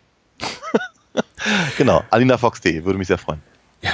Äh, wenn du es nicht für dich tust und für dein Publikum, für deine Leserschaft, dann mach's für mich. Aber Ich möchte ich möchte Lieder Fox 8 lesen. Und wer da noch ein paar Euro übrig hat, der kann uns fördern bei Patreon und Steady mit einer Mitgliedschaft fürs Bahnhofskino und die Schwesterformate des Bahnhofskino. Gibt's relativ günstig dafür gibt's eine ganze Menge und vor allem das gute Gefühl, einfach dieses Podcast-Format am Leben zu halten und uns äh, den Luxus zu erlauben, ähm, unabhängig zu sein. Frei, frei von Werbung, Sponsorenzwängen, sonst irgendwas. Bei uns werdet ihr niemals hören, kauft doch diese tolle Matratze oder liest dieses tolle Buch oder kauft doch die CD von Hast du die gehört? Nee, und dafür ist eben Patreon Steady gut. Und dafür gibt es eben Zugriff auf das gesamte Archiv der ersten vier Jahre und jede Menge Bonus-Episoden, wie zuletzt zu Die unendliche Geschichte. Mhm. Was ein gutes Gespräch war. Naja. Ja, ja. Hat, hat sehr nerdig, muss ich sagen. Aber das muss man eben ertragen, wenn man uns hier fördert und hinter die Paywall guckt. Und ja. ich bin erstmal dann soweit happy. Das ist schön. Ja. Kommando. Ich wollte ja. gerade sagen, bist du denn happy mit unserem zweiten Film heute Abend? Ähm, es war okay. Also mit ein bisschen Abstand gefällt er mir doch zunehmend besser. Als ich ihn gesehen habe, war ich etwas ernüchtert über Echt, ja? das gezeigte. Ja, ja, es war dann doch zu ähnlich dem, was wir schon mal in äh, ja, Operation Wildgänse, Wildgänse, Geheim, was, Geheimcode, Geheimcode Wildgänse, genau. Ja. Dem ersten Teil der von Erwin C. Dietrich und von Antoni Margheriti äh, inszenierten Söldner-Trilogie mit den fast immer gleichen Schauspielern. Mm. äh, allen voran Louis Collins und äh, Manfred, Manfred Lehmann. Lehmann genau. Mhm. Danneberg, ist auch immer dabei in der Nebenrolle. Aber mhm. das ist auch irgendwie, die, die, Rollen von denen sind auch wie festgenagelt. Mhm. Also Danneberg spielt ja auch immer nur eine glorifizierte Nebenrolle. Ja, hier, hier, also in dem Film, also in Kommando Leopard, hatte ich schon das Gefühl, dass er eigentlich der, eigentlich ist er die Hauptfigur. Mhm. Eigentlich ist er die Hauptfigur, äh, oder der, zumindest die Figur mit der interessanteren Geschichte. Weil unser, unser, unser Held, also Lewis Collins, mh, findet gar nicht so sehr statt und hat ihm eigentlich auch gar nicht wirklich sowas ähnliches wie eine Handlung und Charakterentwicklung oder sonst irgendwas in der Richtung zu bieten. Oder reden wir von Manfred Lehmann oder reden wir von Danneberg? Weil Danneberg darf ja also, hauptsächlich nur im Krankenbett liegen. Stimmt, Danne, Danneberg äh, liegt, liegt, nur, ja. aber Manfred ja. Lehmann, den du das, wahrscheinlich jetzt gerade meinst, der hat natürlich die bessere Rolle. Da das, aber genau, das, das, so, so, so hatte ich dich aber auch gerade verstanden. Vielleicht habe ich auch wieder falsch zugehört. Aber dafür darf Danneberg natürlich Lewis Collins sprechen. Ja. Also hat er doch ein bisschen mehr zu tun gehabt dann. Äh, jo. Wer spricht eigentlich Danneberg in diesem Film? Das habe ich mich aber auch gefragt. Das ist nicht Danneberg. Ja. Ja. Egal, wir ehren auf jeden Fall Peter Baumgartner, der hier an der Kamera stand und eben auch das Synchrondrehbuch verfasst hat, was sehr geradlinig ist und ja. fast völlig frei von irgendwelcher reiner Branchen Schnoddrigkeit. Also das, mhm. ist, das ist relativ doch nüchtern, straight, ja. könnte man äh, behaupten. Ja. Äh, die Musik hat komponiert auch Ennio Morricone. Äh, den Credit für die Musik kriegt hier ein gewisser Goran Kuzminak, der genau einen Credit hat in der IMDb, nämlich für diesen Film hier. Mhm. Keine Ahnung, was er sonst so macht oder was, wo, wo, womit er sich verdient hat, hier im Abspann genannt zu werden. Mhm. Die Musik ist von Morricone. Ich bin mir relativ sicher, auch weil ich die Tracks, die hier angespielt werden, aus anderen Filmen kenne. Ja. Zum Beispiel aus der Schlacht von Algier oder so. Ich muss, ich muss aber auch ganz ehrlich sagen, also gerade dieses Panflöten-Thema, was mhm. ja irgendwie dreimal oder so äh, äh, relativ prominent kommt, das ja. erinnert mich aber auch so ein bisschen an, an, an Jake Speed. Ja. So rein vom, von der, vom, vom, vom, von der, vom, vom Stil her. Und äh, der ist toll, der Score. Du hast ja. mir, ja. Ich, ja, okay. ich, ich wollte sagen, du hast mir gebrannt, aber das wäre nicht, nee. das wäre illegal. Absolut. Also ich muss sagen, also ich. Mir hat der Dinge gefallen, genau. Mir, mir, hat er super gefallen. Ich fand den ganz toll. Ich fand den ganz, ganz, ganz, ganz, äh, äh fand den wunderschön tatsächlich. Ich, ich, ich habe ihn gesehen, ich kannte ihn gebe dir natürlich recht, dass das äh, das alles sehr miteinander verwischt und äh, ähm, Geheimcode Wildgänse äh, hatte ich natürlich damals auch gesehen weil ich glaube, ich glaube, ich weiß gar nicht, ob das Sat 1 war ZDF, vermutlich mhm. nicht, aber irgendeiner von diesen Sendern hat halt irgendwie mehr oder weniger so eine Art Wildgänse-Trilogie gezeigt, halt mit natürlich halt die Wildgänse und die Wildgänse 2 und dann halt Geheimcode Wildgänse, der mit den anderen beiden ja gar nichts zu tun hat, aber mhm. zumindest der, einen ähnlichen Namen hat. Äh, und in dem Zug habe ich den auf jeden Fall gesehen und ich habe Kommando Leopard dann auch gesehen, weil diese ganze Geschichte mit Manfred Lehmanns Pater Julio hm. äh, äh, kannte ich noch sehr, sehr gut. Ähm, ich hätte wiederum, wie ich vorhin gesagt habe, vermutlich nicht den Finger drauflegen können und sagen können, hey, Kommando Leopard, das ist doch der, in der Klaus Kinski ähm, äh, die, die Passagiermaschine abschießen lässt und Manfred ja. Lehmann den äh, Priester spielt. Äh, hätte ich nicht sagen können. Ja. Äh, ich kann dir aber jetzt vermutlich ohne weiteres auch nicht genau sagen, was eigentlich in Geheimcode Wildgänse passiert. Also es ist, ja, also dort handelt es sich ja doch um echte Söldner, muss man sagen. Richtig. Hier sind es eben Freiheitskämpfer. Absolut, die sind Guerillas. Ja. ja. ja. Ähm, aber ich finde, ich, also ich dachte so bei mir, wow, dieser Film, der, der Film sieht gut aus und er mhm. sieht vor allem auch nicht billig aus. Mhm. Hübsche, hübsche Effekte und, und ähm, äh, gut gefilmt und, und äh, die ganze die ganze Schwitzigkeit der Philippinen, die halt hier ein amerikanisches Land darstellen sollen, äh, ähm, äh, kommt, kommt halt gut rüber und wir, das, nee, mir, mir, hat der, mir hat der wirklich, mir hat der wirklich sehr, sehr gut gefallen. Ähm, nicht ohne Längen, wohlgemerkt. Deine, deine Aussage, dass der Profi natürlich der Bessere des, des Abends ist, äh, möchte ich gar nicht in Frage stellen. Ganz im Gegenteil, weil das ist halt klar wie Kloßbrühe. Aber Kommando Leopard ist jetzt objektiv betrachtet kein schlechter Film. Nein, auf keinen Fall. Und vor allem ist es ein echter Bahnhofskinofilm, was mich natürlich immer freut. Hm. Und damit schließen wir gleich an an unseren Talk von vor zwei Wochen mit äh, der Exterminator, der, den man eben auch sehr gut episodisch genießen kann. Genauso ja. kann man eben Kommando Leopard auch gut in Häppchen genießen, weil man hat das Gefühl, der Film erzählt mehr oder weniger fünf von fünf, sechs kleinere Missionen oder größere ja. Missionen. Unter, ja. Unterschiedlich spektakulär, unterschiedlich auch unterhaltsam, aber äh, also ich sag mal, unterhaltsam ist der Film immer. Ich habe mich auch in keiner Minute gelangweilt. Er hat hier und da Problem eben mit seiner repetitiven Dramaturgie, mhm. weil man eben ja. auch äh, diesem, dieser Erzählstrategie irgendwann auf, den, auf, die, auf die Schliche kommt und merkt, ah, okay, jetzt ist die, die eine Mission gescheitert oder wiederum vorbei, jetzt kommt eben die nächste. Ja. Äh, aber überrascht dann doch immer wieder so auf den letzten Metern. Und mhm. nicht zuletzt muss ich auch sagen, durch Klaus Kinski, der hier eben die Star Power mitbringt. Also ja. die, die Filme, die drei aus der Trilogie, die wir jetzt bereits genannt haben, Commander, Geheimcode Wilgens und dieser hier eben, Kommando Leopard, unterscheiden sich ja immer eigentlich ähneln sich eigentlich in der kompletten Besetzung hinter den Kulissen und vor der Kamera zu großen Teilen. Louis Collins ist immer dabei, Manfred Lehmann ist immer dabei, Danneberg ist immer dabei und dann kommt eben die Star Power dazu in Form von Lee Van Cleef. In mhm. diesem Fall ist es Klaus Kinski, Ernest Borgnine war glaube ich noch dabei in Geheimcode Wildgänse Stimmt, und in, ja. im Commander ist es dann wiederum Donald Pleasance und wiederum Lee Van Cleef. Mhm. Und hier sind es eben Kinski und John Steiner und insbesondere mhm. Kinski äh, hat mich wirklich positiv überrascht, weil ich habe von oh, ihm ja. so, so, spät in seiner Karriere nicht mal so viel erwartet. Ich war mir ja. nicht sicher, ob ich den gesehen hatte. Ich glaube nicht. Und hatte eigentlich schon mit seiner Figur abgeschlossen und dachte, okay, das ist das im Englischen sagt man glaube ich immer slumming it. Also wenn jemand wirklich nur kommt, um quasi den Paycheck einzusammeln, ja. zwei Tage am Set ist und seine Dialoge runterrasselt und sagt, okay, und ich bin wieder raus hier. Ja. Und dann fängt Kinski an, durch die Kulissen hier zu rennen. Also sind ja. die Kulissen ist ein echtes Set am Ende mhm. und wie ein Berserker um sich zu schießen. Ich denke, wow. Ja, ja, der hat, also ich habe ich hab, ich hab, ich hab mir angelesen, dass er wohl ähm, ja auch an diesem Set nicht sehr einfach war. Und, Ach. Und, ja, und äh, äh, ja, grö größere Probleme mit Regisseuren und, und, und äh, Besetzung hatte und all das. Aber man sieht es ihm in seinem Schauspiel und in seiner Rolle nicht an. Ja. Weil es, er, er, er bringt halt alles, was er, was er kann, da halt, da halt mit, ohne sich irgendeiner Illusion hinzugeben, in was für ein Film er ist. Mhm. Aber er ist halt echter echter Vollprofi, wenn er, wenn er, wenn er eben als, als Severa, sagen wir mal ja größtenteils erstmal mit dem, mit dem Präsidenten äh, mhm. sich das ein oder andere äh, Wortgefecht liefern darf und dann eben später halt direkt eingreift und in, in seinem ähm, Tarn, in seiner Tarnuniform dann eben ähm, rum, rumballert und all das. Es ist, es, ist eine, es ist eine wahre Freude, ihm tatsächlich dabei zuzugucken ich meine, vermutlich wird Severa nie, nie so eine, nie so eine, eine große Rolle werden, selbst in einem solchen Genrefilm, mhm. wie, wie die aus äh, äh, Il Grande Silencio.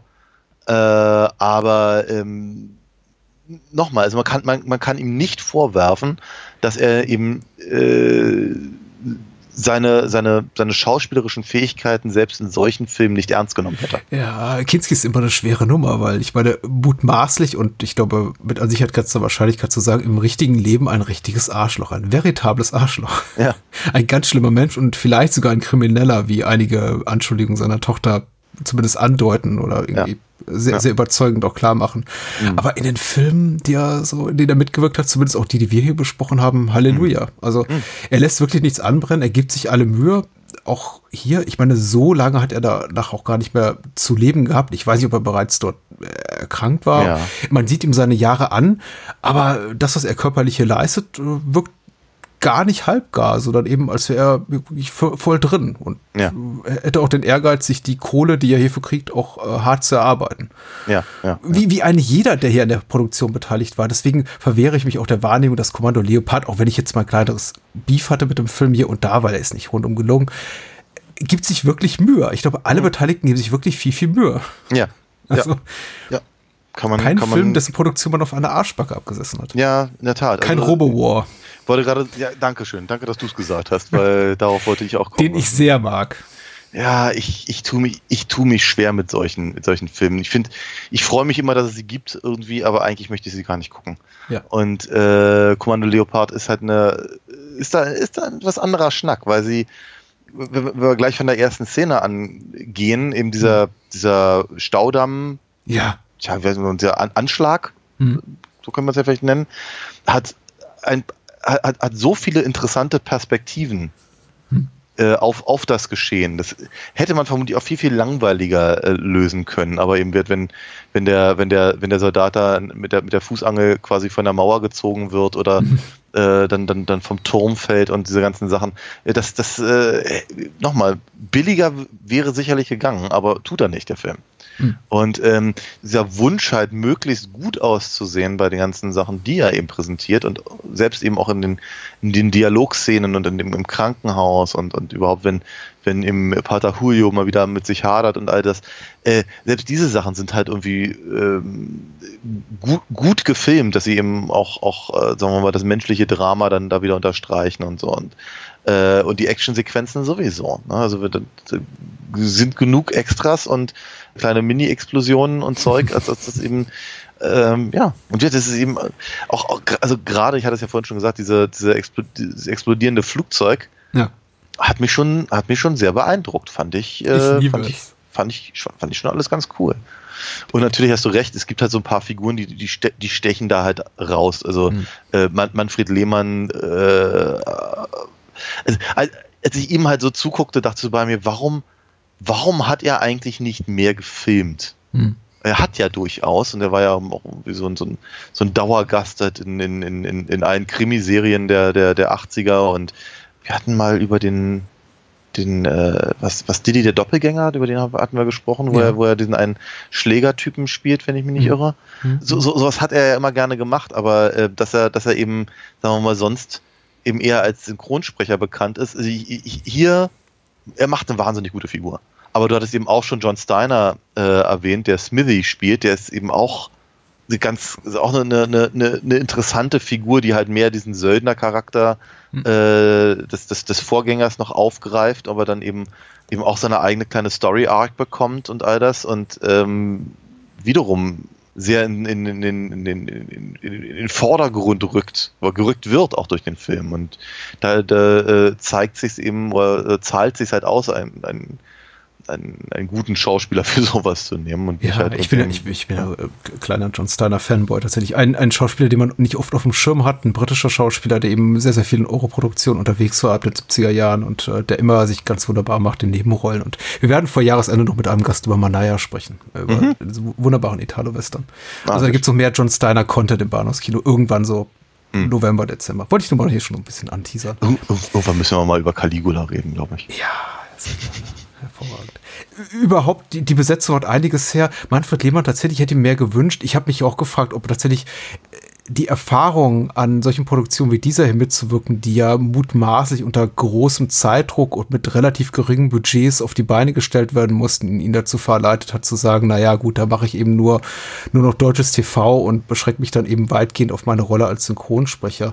Das ist so die wohlwollendere Sichtweise oder Hoffnung, dass er eben das aus seiner aus eigener Wahl quasi der der dieser Karriereweg entstand. Der das andere kann natürlich auch sein, dass er einfach verbrannt war durch seine Stimme und Menschen sagten, du, wir können den nicht mehr besetzen, weil jeder denkt einfach mittlerweile an die Rollen, die er spricht. Wir kriegen Ja. den nirgendwo mehr unter, ohne dass die Leute sagen, ach, das ist doch hier. Bruce Willis, ja. Ja, ja klar. Ja, ist durchaus richtig. der Typ, der Werbespots einspricht. Ja, genau. Was immer schwierig ist, ne? Weil da 20 ist so eine- Prozent auf alles, außer Thema. Ja, und deine Stimme ist plötzlich so präsent. Das kann man auch relativ spät in so einer Karriere, aber äh, irgendwann dann eben auch verbrannt ein bisschen die Stimme. Möglich. Aber äh, 85 eben noch nicht. nee, nee. Die Genau, Miniaturen meine- sind großartig, wollte ich nur. Bitte, was ist großartig? Ich wollte dich darin bestärken in deiner Aussage und dir recht geben. Die Miniatureffekte sind großartig und gerade dieses fast grotesk surreale Ding mit dem Flugzeug, was dann eben eine exzessiv lange Explosion zeigt und das Flugzeug schwirbelt durch die Luft wie, ich weiß nicht was, nicht wie ein echtes Flugzeug, aber die Hutzpe, einfach etwas so komplett Irreales Ja. zu zeigen, wie das, wie diese Flugzeugexplosion, das fand ich schon toll. Man gibt sich schon gar nicht mehr Mühe, das alles möglichst naturalistisch aussehen zu lassen. Es wirkt einfach alles komplett absurd und drüber. Aber- wie auf aber- elf gedreht. Aber es ist, aber es ist trotzdem immer noch weiter, weiterhin gut getrickst, weil Ja, wir toll, haben, total. Wir haben, wir haben ja eben Lewis Collins und John Steiner äh, einmal in diesem, in dieser, in diesem Schacht und dann haben wir eben Klaus Kinski und die Soldaten auf der, auf der anderen Seite in dem, in dem Jeep und ähm, dann dazwischen halt geschnitten das Flugzeug und du siehst halt nicht, dass das nicht zusammengehört. Ja, weil das, weil das, weil, weil, weil, weil wie das Licht gesetzt ist und all diese ganzen Sachen äh, einfach gut, gut funktionieren. Das heißt, das, äh, das, das, das schmale Budget sieht man dem Film nicht unbedingt an. Mhm. Äh, Weil nochmal, billiger geht immer und, und äh, der Film Ja. gibt sich schon Mühe, eben nicht billig auszusehen. Absolut. Ich glaube, Auch im Übrigen der, der, der Zug, der dann so sukzessive explodiert, ist auch toll. ja klar. Ich glaube, da haben wir tatsächlich auch jetzt mit unserer Seherfahrung der letzten knapp zehn Jahre, die wir das ja schon machen, aber eben auch davor, wir haben uns, glaube ich, allen möglichen Mist auch reingezogen, billig, billiger produzierte Action-Abenteuerfilme, haben wir vielleicht auch einen Vorteil oder eine wohlwollendere Wahrnehmung, weil tatsächlich mittlerweile das Erste, was ich denke, wenn ich sowas sehe, wie eben diese Miniatureffekt, und der ist eben bereits ein Miniatureffekt, wenn das Flugzeug auch erst zur Landung ansetzt, nicht erst jetzt explodiert. Der erste Gedanke, den ich habe, ist, ach, da hätten sie doch einfach auch billig Stock-Footage einkaufen können. Aber nee, sie haben eben dieses fliegende Flugzeug getrickst mit einer Ja. echten Miniatur. Sie haben da ein kleines Set aufgebaut mit kleinen Bäumchen und einer Landebahn und irgendwie alles ganz liebevoll gestaltet. Und das ist eben richtig cool. Ja. Ich war, ich, war- ich meine, nicht nur hier, also, aber auch eben im Rahmen des Podcasts haben wir so viele Filme gesehen, die da einfach die naheliegendere, weil billigere Lösung verwenden. Na klar. Und dann einfach sagen, hier kaufen wir Archivmaterial, 10 Sekunden, und dann schneiden wir eben einfach in einen explodierenden Feuerball rein und das war's. Aber Ja. nee, stattdessen sehen wir eben dieses, diese, diesen Irr Irrwitz da, diesen Irrsinn. das ist ganz toll. Ja. Staudamm genauso, die ganzen Miniatureffekte Ja, sind ja, super ja. Ja. Das Einzige, um nochmal ganz kurz auf Manfred Lehmann zurückzukommen, was mir noch so durch den Kopf gegangen ist, ich war mir nicht so richtig hundertprozentig sicher, ob ich ihm den Pater äh, abnehme mit Ja. dieser leicht gebrochenen Nase und so, aber, er, er, aber er spielt die Ro- Rolle gut, also von daher, auch gerade natürlich in seiner, in seinem äh, Hi- Hin und Her hier mit, mit Maria Mhm. und so, es ist, Ja. Äh, Sag mal, war, ich wollte mal fragen, wie du das wahrgenommen hast. Stand die Liebesgeschichte im Drehbuch oder spielt die einfach Manfred Lehmann? ich habe das Gefühl, die spielt er. Weil die, die, die, die Dialoge sind tatsächlich relativ nüchtern, aber er, Ja. er lehnt sich immer so lassiv rüber und Ja, ja, ja, ja. vielleicht könnte ich doch irgendwie dem Herrn untreu werden. Ja, genauso, aber auf, auf mich hat es eben auch so gewirkt, weil in dem Moment, in dem en, Enrique Carrasco, äh, großartiger Name, Hm. ja, John Matrix ist ein Scheißdreck dagegen, ähm, dann auftaucht, dann schmeißt sich ja Maria äh, äh, grundsätzlich irgendwie an seinen, an seinen Hals. Und so, dann ist es halt immer für drei Minuten vergessen, aber sobald die beiden wieder alleine sind, da britzelt's ja ganz schön, ne? Brauchen wir doch eine Inhaltsangabe eigentlich? Äh, ach ja, ach, erzähl, erzähl doch mal. Erzähl doch Ja, mal. Was, Sid, was, Vicious schreibt? Sid Vicious schreibt hier bei der OFDB, die Militärdiktatur hat den Höhepunkt von Unmenschlichkeit und Ausbeutung erreicht. Äh, Die Guerilla unter Leitung von Carrasco, genannt El Leopardo, stellt sich gegen das System. Das Volk steht an der Seite der Rebellen, doch mit Silvera schickt der Diktator einen unbarmherzigen Gegner, der die Aufrührer ein für alle Mal beseitigen soll. Ich habe ja gesagt, die Inhaltsangaben sind relativ kurz heute und das war es nämlich auch schon Ja. wieder. Ja, ich glaube, so weit waren wir ehrlicherweise auch schon vorher. Ja. Ähm, aber äh, das, aber das, das, das gesagt, ich glaube, das, das ist mir so aufgefallen, dass diese, ähm, es war, es war mir, glaube ich, ein ganz kleines bisschen zu schwarz-weiß. Alles in allem. Ja. Also nur so der. Die Bösen sind ja richtig böse. Ja, genau, und, und, und, und all das. Und, äh, äh, oder, oder zumindest korrupt und ein bisschen doof. Und dann kommt halt Klaus Kinski als der richtig böse rein. Bestimmte Sachen funktionieren dadurch auch besonders gut. Also ich finde zum Beispiel diese Idee halt äh, zu sagen, so jetzt machen wir, weil wir sind ja die richtig Bösen, was auch wirklich richtig böse ist und schieben dem, das dem richtig Guten halt in die Schuhe. Hätte der Film vermutlich auch nicht nötig gehabt, nicht unbedingt, aber dass es tut, fand ich jetzt irgendwie schon, schon, schon ganz cool. Alles in allem, weil es eben auch nochmal eine gewisse Brisanz reinbringt, gerade was dann eben diese Zugmission, die, auf die dann der, der Pater mitkommen muss und so nochmal in ein anderes Licht rückt und ja, also nochmal, der Film macht es sich auch nicht unbedingt leicht. Mhm. Auch wenn er, einzige- hm. ja, Auch, ja, auch wenn er durchschaubar ist, würde ich sagen. Hm? Ja, absolut. Äh, die, die einzige Figur, die so ein bisschen vielschichtiger geht, ginge, glaube ich, auch schon zu weit, aber etwas ambivalenter gezeichnet ist, ist tatsächlich die von John Steiner gespielte Figur äh, Smithy, Ja. der ja am Anfang äh, zwar auf der Seite der Guten, der Guerilla steht, aber ein sehr nicht gerade freundschaftliches Verhältnis hat zu der ländliche Bevölkerung, deren Ja, Leben oder irgendwie Hab und Gut er hier verteidigt, sondern eben auch äh, sich daraus quasi so ein, ein, ein Anspruch äh, entwickelt, dass sie ihm quasi auch zu gehorchen haben und ihn zu versorgen haben. Und er ist dann quasi dem armen, der armen äh, Dorfbevölkerung das Essen weg und äh, Was hat dann nicht mal ein schlechtes Gewissen dabei. Was, was aber auch nicht uninteressant ist, natürlich, um, weil es eine, weil's eine sehr, äh, eine sehr schnelle Methode ist, mich als Zuschauer auf den Punkt zu bringen. Ja. Ich, ich, an, anhand einer solchen durchaus ambivalenten Figur sehe ich halt eben, wie, wie, wie geht's der Bevölkerung, für die da eigentlich ge- gekämpft wird. Und das kann ich nicht unbedingt so in Einklang bringen, wenn eben der Präsident halt sonst wo sitzt und eigentlich nur mit Klaus Kinski redet. Und von daher war das ganz, ganz, ganz clever. Ich fand es natürlich auch ganz clever, weil ich die ganze Zeit gedacht habe, äh, dass Severa es eben vielleicht tatsächlich geschafft hätte, im, im, im, im Knast äh, Smithy irgendwie umzudrehen. Ja. Ja, weil wir, wir, sehen halt nur, wie er, wie er äh, quasi gefoltert wird, dann kommt ihm Kinski dazu und dann ist der nächste Schnitt in die, in die Gefängniszelle. Mhm. Und dann haben wir halt diese ganze Ausbruchsequenz und natürlich, ja, wir haben, eben, deswegen ist der Film ja auch so durchschaubar, wir haben natürlich einen Verräter dabei, aber es ist eben nicht Smithy und das fand ich halt interessant, weil ich mir bis zu dem Zeitpunkt ähm, wirklich gedacht habe, na, mal gucken, ob da noch was kommt, ja, weil, also, naja. Ja. Nee, mir geht's ja genauso wie dir. Ich glaube, an, an etwas anderen Punkten, aber ich habe eben auch hier und da erhofft oder gewünscht, der Film wäre etwas smarter oder weniger leicht durchschaubar. Ich hätte mir auch von Silvera mehr versprochen. Mhm. Nicht zuletzt eben, weil er von Kinski, diesem Wahnsinnigen, gespielt wird, eben auch in der typischen Kinski-Art. Also Mhm. ich hätte ihn äh, als, als durchtriebenere Figur eingeschätzt und nicht jemand, der wirklich bis zuletzt loyal ist. Mhm. Diesem, diesem üblen Präsidenten gegenüber. Ich dachte, ach, der will doch am Ende sicher selber die Macht an sich reißen und äh, äh, hintergeht dann alle und intrigiert. Aber nee, der ist eigentlich so ein wirklich geradliniger Henchman, Henchman, also die ja, rechte ja. Hand. Also Ja. der, der, will eigentlich nichts eigenes, außer die Guerilla erschießen und eine gute Ja. Zeit haben. Ja. Also, Ähm, äh, der, ab und an tut der Film ja so, als ob, Mhm. ne? Weil wie gesagt, die, die, die liefern sich diese Wortgefechte und, und, und wie scheint eben äh, äh, Severa ja Ramirez, also dem, dem Diktator, äh, ja auch ein bisschen Dorn im Auge zu sein. Nicht nur in seiner Handhabe, sondern eben einfach auch die Dinge, die sich eben äh, Kinskis Figur ihm gegenüber rausnimmt und so. Aber dafür wird sich des, des Diktators relativ schnell entledigt. Mhm. Gegen, also kurz, kurz vor Ende dankt er quasi einfach ab und verpisst sich.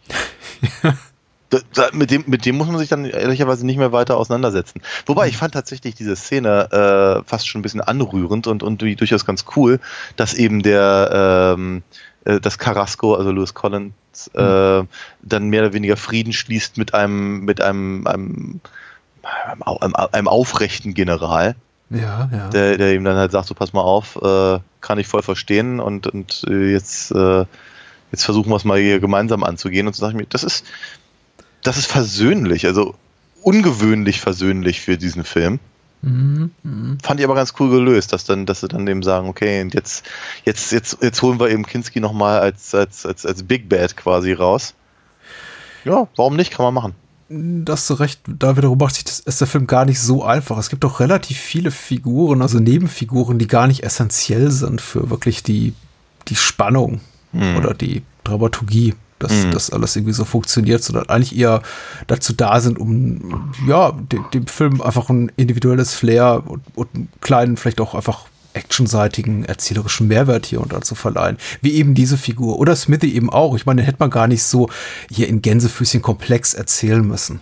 Da gibt's doch einige. Und äh, da ist der Film, wie gesagt, auch, deswegen sage ich eben auch, man sollte den Film nicht unterschätzen, gar nicht so unambitioniert. Und er gibt eben auch einer Figur wie Silvera eben diesen Moment, in dem er zum Beispiel hier äh, se- seinem Vorgesetzten, dem, dem General, da den Ton abdreht, als er eben eine Rede von ihm sieht im Fernsehen. Und äh, das, zeigt, das sagt eben auch sehr, sehr viel über Silveras Figur aus. Äh, Ja. Auch so ein Moment, von dem ich mir nicht sicher bin, ob er im Drehbuch stand oder ob Kinski gesagt hat, hier, das wäre doch cool.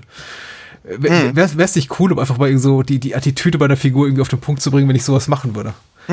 So, Klar. Äh, ich, Oder auch ich die bin hier die Wildcard in dem Ganzen. Oder eben auch diese ganze, die ganze Handlung un- rund um den, den Soldaten im, im Krankenhaus, der ne, von, Ja. Von Dannenberg gerettet wird und dann äh, der, der, sind so kleine, kleine, kleine Finessen. Die äh, Krankenschwester, die ihm das, das, das Messer äh, an den Rücken hält und all das. Und dann wird er aber letztendlich doch ja, geopfert, Ja. weil eben die Bösen halt so wahnsinnig böse sind und so.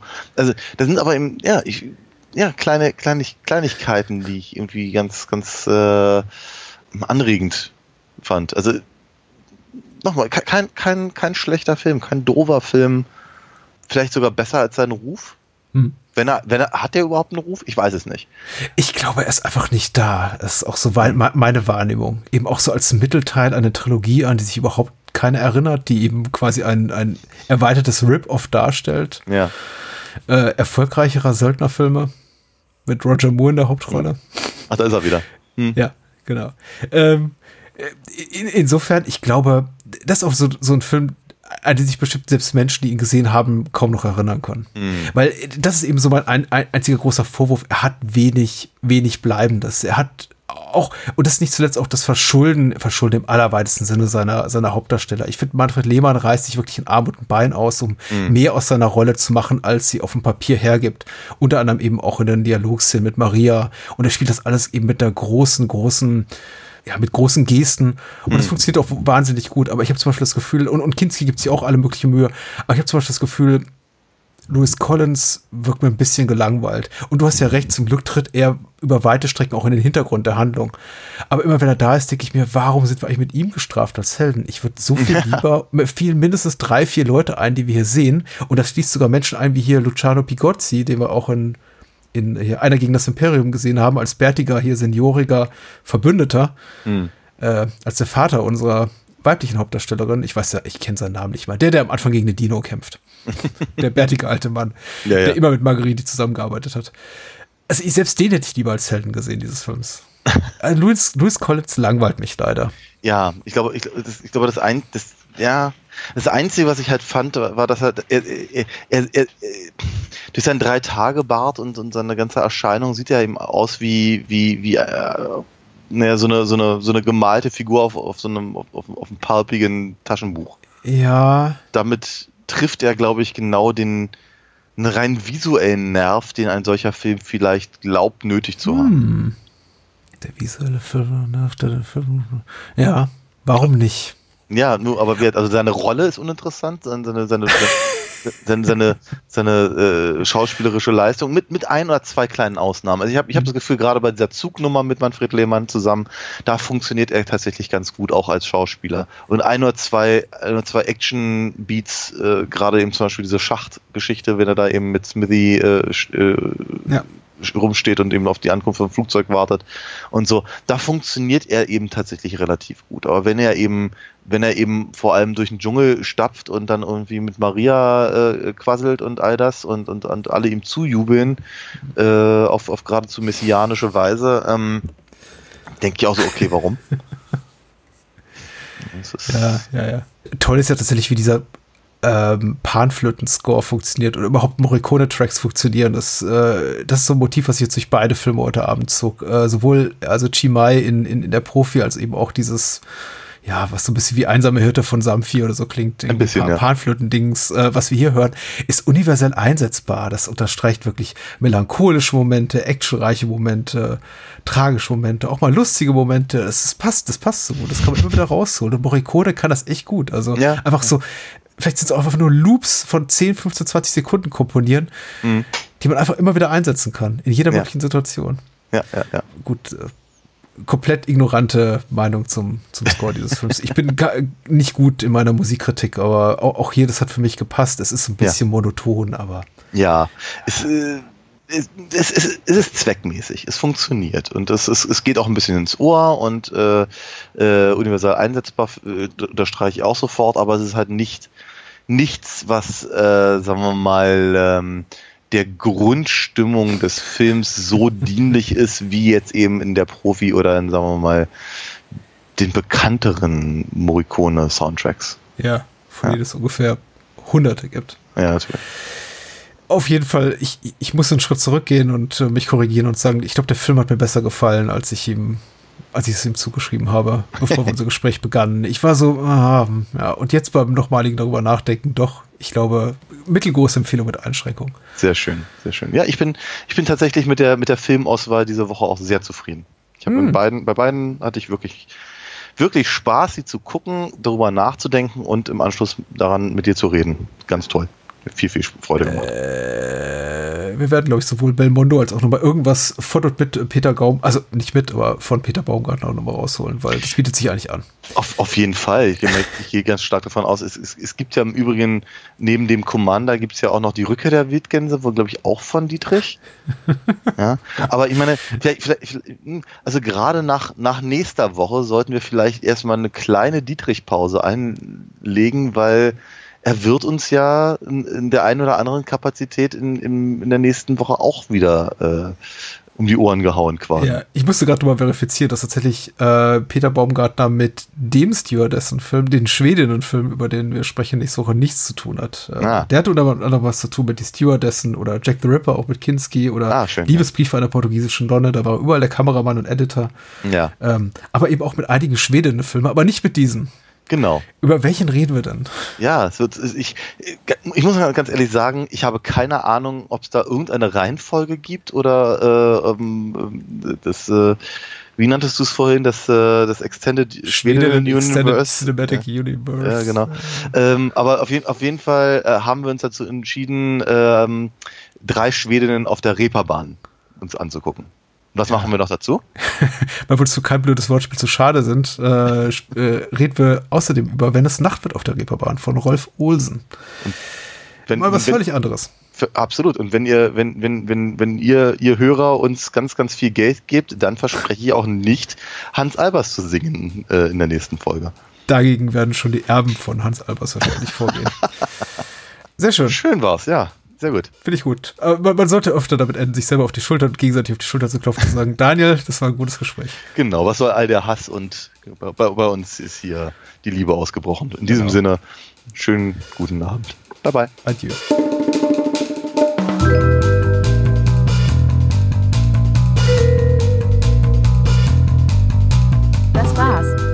Mehr Bahnhofskino und die Bahnhofskino Extended Edition gibt es bei iTunes, Spotify und überall, wo es gute Podcasts gibt.